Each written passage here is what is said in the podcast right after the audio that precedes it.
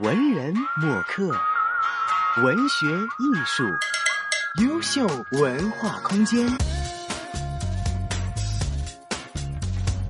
优秀帮优秀文化空间，今天子瑜为大家邀请到了两位浸会大学的毕业生哦，简欣你好，大家好，呃，子瑜好，谢谢你邀请我做访问。还有另外一位是王珏，大家好，主持人好，我是王珏。两位感觉稍微都有点拘谨的感觉哈，其实我们可以放松来谈。今天邀请到两位同学来到优秀文化空间呢，其实是因为徐景欣毕业作品呢《不香的港，是非的州》这样一部纪录片呢，其实是挺特别的一部纪录片啊，所以呢，想跟你多聊一聊关于这一部纪录片的一些故事啊。首先想问的就是，为什么把名字叫做是《不香的港，是非的舟》呢？呃，对这个名字一开始还没有想到，是这个影片拍到中后段才大概想到有这么一个想法，是因为拍片的一个感受，还有在影片当中的主人公而言，就从他们的角度而言，我认为香港对于他们来说是一个比较挣扎的是非之地了。嗯，而且这个片名拆开就是香港非洲，就比较取巧了。嗯，而且我个人比较喜欢。所以这一部纪录片其实讲述的是一个怎么样的故事呢？啊，这个纪录片讲述的主要是一在香港挣扎求生的一群非洲难民的故事。嗯哼。然后我有一个主角，然后他呃一方面为了生存，另一方面又为了维系自己的种群的认同，他们要实现一个类似于复国的这么一个计划。嗯。呃，当时为什么会对这样的一个话题感兴趣呢？呃，其实我们我们那个电影电影专业都有纪录片课程，嗯，然后之前我们我拍过一个类似的纪录片，然后拍这个纪录片之前也写过一个类似的论文，讲的就是香港的难民，但是当时我讲的是香港整体的一个难民状况，就是包括非洲、东南亚还有北非的一些难民，但是跟他们接触的过程当中，就我觉得非洲难民就更加的有趣。然后他们也非常的好说话，然后，对，所以我拍片就想缩窄这个范围，就集中在他们身上。那王珏，你为什么又会加入到这样的一个纪录片当中呢？哦，因为我对这个话题也比较感兴趣，然后觉得可以从帮助。就加入这个纪录片的拍摄里，学习到许多知识，所以就加入了。嗯，刚才忘了介绍了，其实呢，景星呢是这部纪录片的导演，那王珏呢是这部纪录片的制片人。问一下导演了哈，其实我看到你这个纪录片时长其实不短，有三十多分钟，感觉是你一路的跟拍，应该是有一段时间去深入了解他们的生活，是吗？对，呃，我跟他们接触总共有一年半到两年的时间嘛，就算上拍摄还有前期的调查。嗯哼，嗯，拍回来的素材其实蛮多的，因为中间也经历了很多，就包括我一开始选的主人公其实都不是这个。嗯，我选了大概有好几个主人公，然后中间发生了很多事情，使得我不得不放弃很多人，最终才选择了这个兄弟 作为我的主人公。这个兄弟名字叫做什么？啊，他的英文名叫 Stanley，然后呃，非洲名就不说了。OK，Stanley 哈，Stanley，他是一位怎样的主人公呢？他的故事是怎么样的呢？就是很平凡的一位呃，在香港难民，还是说他的最显著的人物特征是怎样的？嗯，他我觉得就像电影当中那样，他是一个平凡的人，但是想做一些不平凡的事情。嗯嗯，一开始他来香港是想。寻求一个更好的生活，但是来到之后发现并不如他所愿，嗯，包括他做生意被骗啊，然后又回不到家乡，所以就只能申请难民身份留在这里。嗯，呃，刚才听你这样说，其实你对很多在香港的难民的状况都是有一定的了解啊，可不可以跟大家也讲述一下？其实很多像您刚才说的。像您刚才说的，比方说东南亚也好啊，非洲也好啊，这些难民他们在香港的一个生活状态是怎样的？嗯，他们的生活状态是没有任何的保障，然后可以，我据我所知可以申请一点点，呃，某一个 NGO 组织的福利了，但是也是非常的少。是不是？我记得不太清楚，好像一个月就一千多港币这样的一个数目。呃，不是直接给他港币，是一千。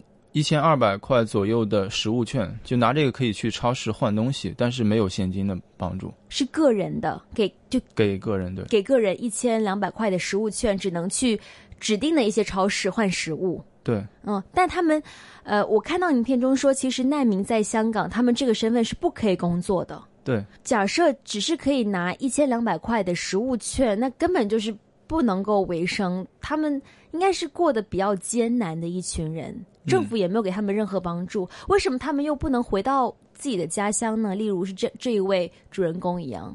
嗯，这确实是他们面临的一个比较挣扎的地方。嗯，就是如果你呃贸然回去的话，之后就不能再回到香港，而且他们之前来到香港也是倾家荡产。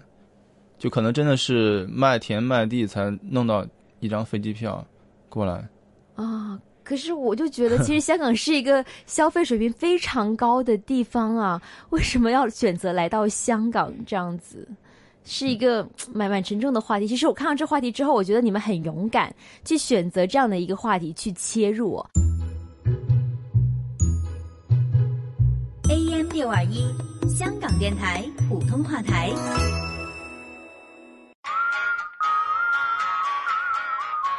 文人墨客，文学艺术，优秀文化空间，并不是那么容易可以接近到一些难民。可能有些人也觉得，他们可能会天生有一种自卑，不愿意让别人接近哦。你们两个都是怎么样一步一步跟他们可能嗯认识啊，然后再深入去拍摄啊？这整个过程是怎样的呢？呃，其实我一开始认识他们也是靠就是路边搭讪的方式，嗯，就真的是去他们可能有一些活动，然后我就跟他们嗯搭讪，嗯，然后可能因为我觉得总会有人会理我的，嗯哼，就十个人当中，我认为起码会有一个到两个人会理我，然后这一个人两个人当中会有一个是好人，就靠这种方式，然后慢慢的认识了很多的人。所以我想问你，一开始碰壁了多少次？有有有数过吗？有没有很艰难？还是说，其实大家看你都是人畜无害的样子，都都 OK 啊，我都可以跟你交谈这样。